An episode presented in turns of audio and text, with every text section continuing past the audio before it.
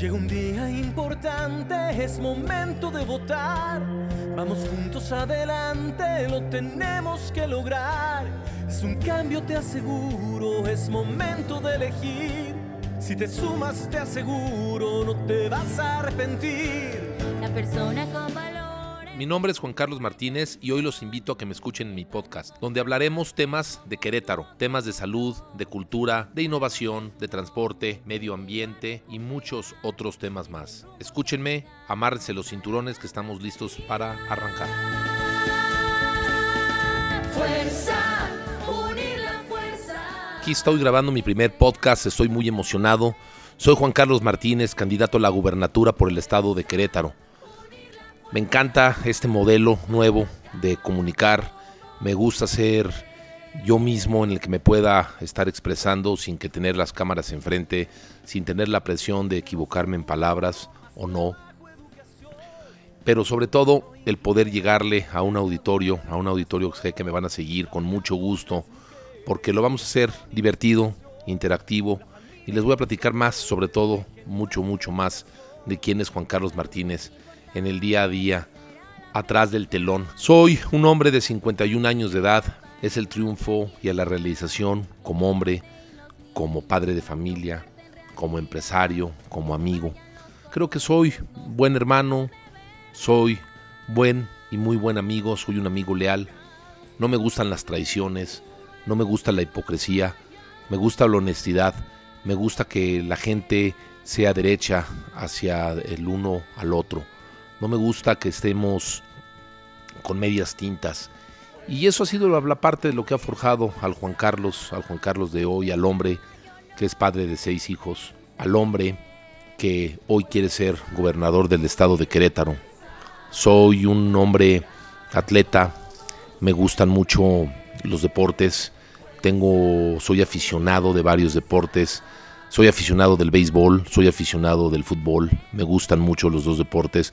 Me gusta más el fútbol, es, un deporte que he practicado más que lo que practiqué el béisbol. La afición del béisbol me viene de hace muchos años, en el que México siempre lo consideraba o salió con las cosas de que era el rey de los deportes. Tiene muchas estadísticas, muchos momentos que hay que tomar en cuenta, hay que estar pendientes de lo que está pasando en la cancha, del momento que está pasando y cómo está pasando, porque puede cambiar todo con un batazo hay mucha estrategia. Es un juego, es un juego la verdad que muy, muy interesante. Es un juego de estrategia, es un juego de acomodar posiciones, de hacer jugadas distintas para lograr el objetivo que es ganar, que es ganar como en todos los deportes. De acuerdo a, a las empresas y el manejo de las empresas, pues todo es un, todo es un ajedrez. Hay que jugarlo con, con estrategia, hay que acomodar las fichas, pero sobre todo es un trabajo de equipo. Como puedes tener un, director general que sepa manejar bien la batuta es como tener un, interesante a un primera base que, va, que es tu primer bat. Y de la misma manera, a lo mejor vas a hacer una jugada en la que vas a comprar inventarios y es una jugada estratégica porque sabes que un producto puede tener o va a tener ciertas limitantes de mercado o no, o simplemente va a haber escasez del producto, entonces pues te inventarías, tienes el producto a la mano, para que en el momento que se venga la baja, la escasez de ese producto, tú lo puedas tener y puedas tener el beneficio pues de venderlo más caro porque es la ley de oferta y demanda.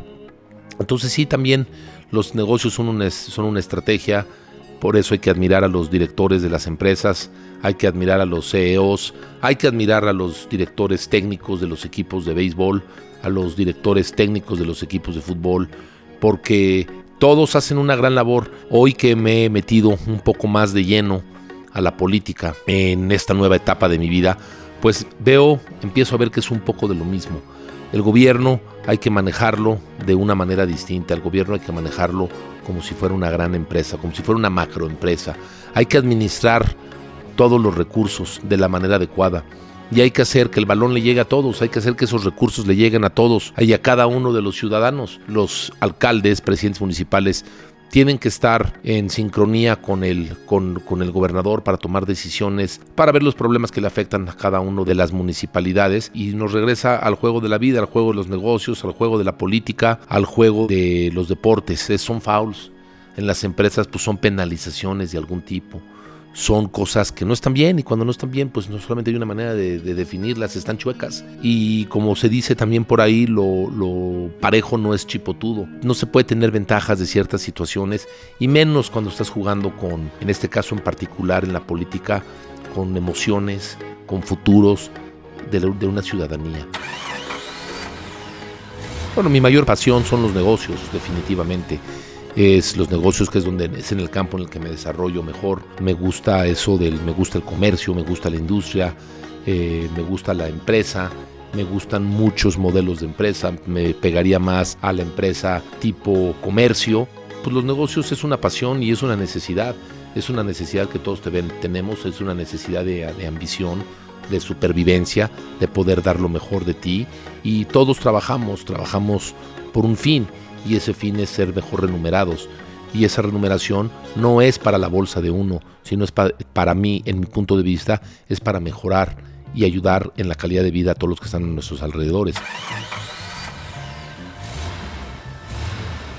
Porque no había oportunidades para mí. Yo era, mis hermanos fueron más tranquilos, de mentes más, más estudiadas, en el sentido que uno de mis hermanos es contador, el otro es arquitecto y el otro es ingeniero a mí ninguna de esas tres categorías me llamaba la atención.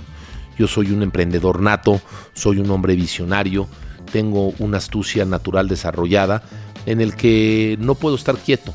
Si me hubiera yo, si a mí me hubieran sabido catalogar en los años que fui a la secundaria y en los años que fui a la primaria, hubieran hecho que era un niño con déficit de atención, definitivamente.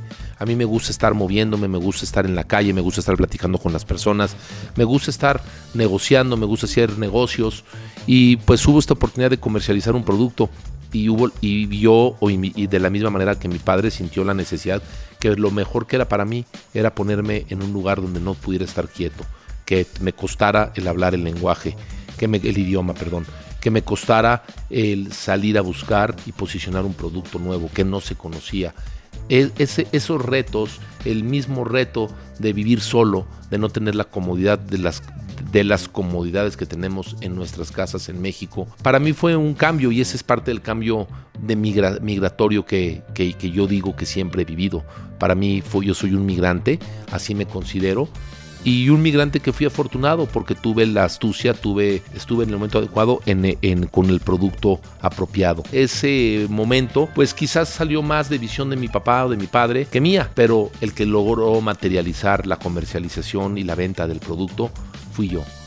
Nosotros, yo supe cómo acercarme a los clientes, en este caso los directores, los dueños de las concesionarias automotrices, a que me dieran un voto de confianza y creyeran en el producto que, que les iba a vender, que iba a ser lo que decía, que iba a representar lo que yo les estaba diciendo que iba a ser el producto y obviamente siempre honrando las garantías que les ofrecíamos contra la vida útil del producto que estábamos aplicando. De la misma manera que por eso no hablo de promesas, si no quiero hacer promesas, quiero hacer compromisos, que son dos cosas completamente distintas. Un compromiso es de palabra, es lo, más que una persona puede dar. Y aquí en México se habla pues que la palabra de hombre es palabra, es palabra de ley. Y eso es lo que tengo, lo que yo me comprometa, es lo que voy a cumplir, es lo que se va es lo que se va a hacer siempre y cuando esté dentro de mis posibilidades. Conozco muchos temas en particular, todos los temas que pueden tocar lo que es administración, finanzas, economía las domino bastante bien. Si estamos hablando de ingeniería, no soy experto en ingeniería, no soy experto en aguas, no soy experto en temas ambientales, pero sí tengo la capacidad para reclutar, asesorarme de las personas que están mejor preparadas en esos medios para que me asesoren. Como el que va a una mejor universidad, pues quieres ir a una mejor universidad, vas a estudiar una carrera en específico, no vas a ir a estudiar todas las carreras que te ofrezca esa universidad, pero quieres buscar la mejor universidad, de la misma manera aquí, a mí me van a tener que asesorar y quiero que me asesoren los mejores de cada uno de los temas que le aquejan a este Querétaro por el que yo estoy con, en la contienda de gubernamental. Cuando las cosas no salen de la manera que tú quieres que salgan, te da un sentimiento de decepción, que lo he tenido muchas veces, en el que he dicho, no he podido, no he logrado, no, me, no he llegado a la meta que me propuse. Dentro de, de los negocios, dentro de la vida, pues todos tenemos decepciones. Para mí la palabra que está es son retos. ¿Y cómo los supero? ¿Cómo puedo ver el sí en vez de cómo ver el no. Caminas, caminas con la frente en alto y tratas de no caer en el mismo error. Que he tenido momentos difíciles en la vida, muy, muchos momentos muy difíciles. Que yo los considero fracaso, no. Más bien han sido lecciones, lecciones de vida para no volver a cometerlas y sin embargo tener las metas a las que uno se propone. Y eso es la diferencia de un Juan Carlos a muchas otras personas, para bien o para mal. Yo no busco y no tengo la palabra fracaso en mi mente. Los emprendedores que se fijen metas, metas claras y obtenibles, ¿sí? Que sueñen, pero que sueñen aterrizadamente. Que dejen volar la imaginación, pero siempre con el, con el enfoque de un objetivo, de una meta, una meta trazable. Yo pensaba siempre en llegar a una cantidad de dinero, era mi sueño. Dije, cuando tenga esa cantidad de dinero, ya estoy del otro lado. Y me volví a fijar, llegué a esa meta en un tiempo relativamente rápido en mi vida y me fijé una segunda meta. Volví a cumplir esa meta. Y te vas fijando metas así, después ya no son metas económicas, ya después son metas de qué puedes hacer por los demás. Aquí en cuántos más empleos puedes eh, crear, cuánto más puedes innovar dentro de la industria en la que estás, cómo puedo ser líder en lo que estoy haciendo, ¿Cómo puedo ser líder en lo que estoy diciendo? Todo eso es una combinación de emociones. Eh, me gusta mucho el automovilismo, combinándolo con ciertas emociones que tengo, con ciertos gustos que me dan, como por ejemplo el automovilismo que te lo acabo de mencionar, pues a través de mi negocio que es automotriz me volví patrocinador de NASCAR, que me abrió las puertas a otro segmento de gente totalmente distintas. El mundo del automovilismo es un mundo fascinante y empiezas a conocer pilotos, empiezas a conocer cómo opera un equipo de carreras, empiezas a entender la estrategia que también hay dentro de un coche de carreras en una carrera, ¿sí? en el momento adecuado para rebasar, en el momento adecuado cómo se tiene que frenar y el automovilismo también es una estrategia. Todo en la vida para mí es una estrategia. Tres cosas para un emprendedor, pues tener energía, estar dispuestos a que las cosas no van a salir de la manera que tú quieres y volverte a levantar al día siguiente persiguiendo ese sueño. Dos, que no pierdan el enfoque, que crean en lo que están haciendo, que crean en ellos mismos, que pueden eh, llegar al objetivo trazado. Y la, y la tercera es que no todo es dinero, no todos los objetivos es dinero que el objetivo que se lo tracen, se lo tracen de una manera distinta. El objetivo mío no es igual, no es igual al objetivo que puede ser de cualquier otra persona. A lo mejor el objetivo de otra persona es hacer trabajos de beneficencia y ahí puede aprender en ser benefactor, en hacer trabajos, trabajar con gente de, adultos mayores, pueden trabajar con niños con discapacidades o con personas con discapacidades. Hay mucho, hay mucho en la vida, hay muchas áreas donde, donde uno puede emprender, uno puede emprender en la ecología y no necesariamente es dinero, es cuidando los animales es cuidando los bosques, es cuidando que no haya incendios, eh, creando una cultura para que la gente sea más consciente de que el mundo nos los estamos acabando, que los recursos naturales se acaban, tienen un límite. Si no seguimos las reglas que hay, las leyes que protegen la fauna, la flora, que no podemos ir a cortar una flor nada más porque se nos hizo bonita. Tenemos que saber si esa flor, en dónde se da, por qué está ahí, en qué condiciones. Como eso, muchas cosas más. Son este, muchas las oportunidades, las áreas en las que uno puede emprender, pero pues hay que estar enfocado en lo que uno quiere. Nunca desilusionarse. Va a haber enfrentamientos, desilusiones. Así es, los deportes también. El que quiera ser deportista y si se fija una meta y quiere ser deportista, puede ser todos los seres, todas las personas, pues tenemos una obligación hacia la sociedad, una obligación hacia nosotros mismos. Y cuando la vida te ha dado tanto como me ha dado a mí, me ha dado salud, me ha dado estabilidad emocional, me ha dado seis hijos increíbles, estupendos, me ha dado una estabilidad en mi matrimonio, pues buscas el cómo dar tanto que yo tengo, cómo lo das cómo lo aportas. Y las cosas se acomodan en su lugar, las cosas caen por su propio peso. Tengo la oportunidad de llegar a Durango y pues efectivamente compro el equipo de béisbol y eso me hace, me da un acercamiento más hacia el gobierno estatal y me hace tener contacto con, con los ciudadanos de Durango, los aficionados principalmente del equipo de béisbol. Me hace sentir que hay un desconecte entre la, ciudad, la ciudadanía el gobierno y pues nosotros, la iniciativa privada, porque pues les interesa platicar como políticos, les interesa platicar del, equipo de béisbol, pero no te dicen, oye, ¿cómo te ayudamos?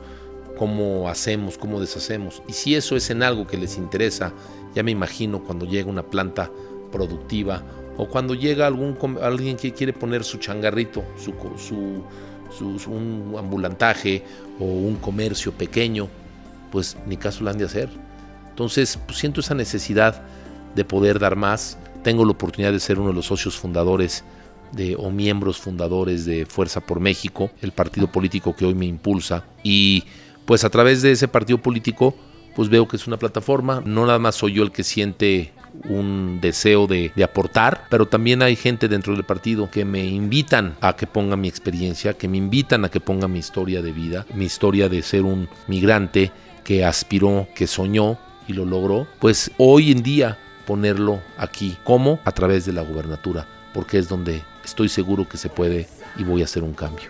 Sí, síganme, escuchen más de mis podcasts, ese es el primero, vamos a quitarle ese óxido y vamos a, a ponernos unas nuevas mangas, una nueva voz, una nueva actitud para que sean más dinámicos los podcasts. Pues que no sean aburridos, que los escuchen con ganas, con que los escuchen con ganas. Gracias. El tiempo se acabó y es hora de despedirme. Síganme en mis redes oficiales, JCM Oficial 1 en Twitter, Facebook, Instagram. Hasta la próxima.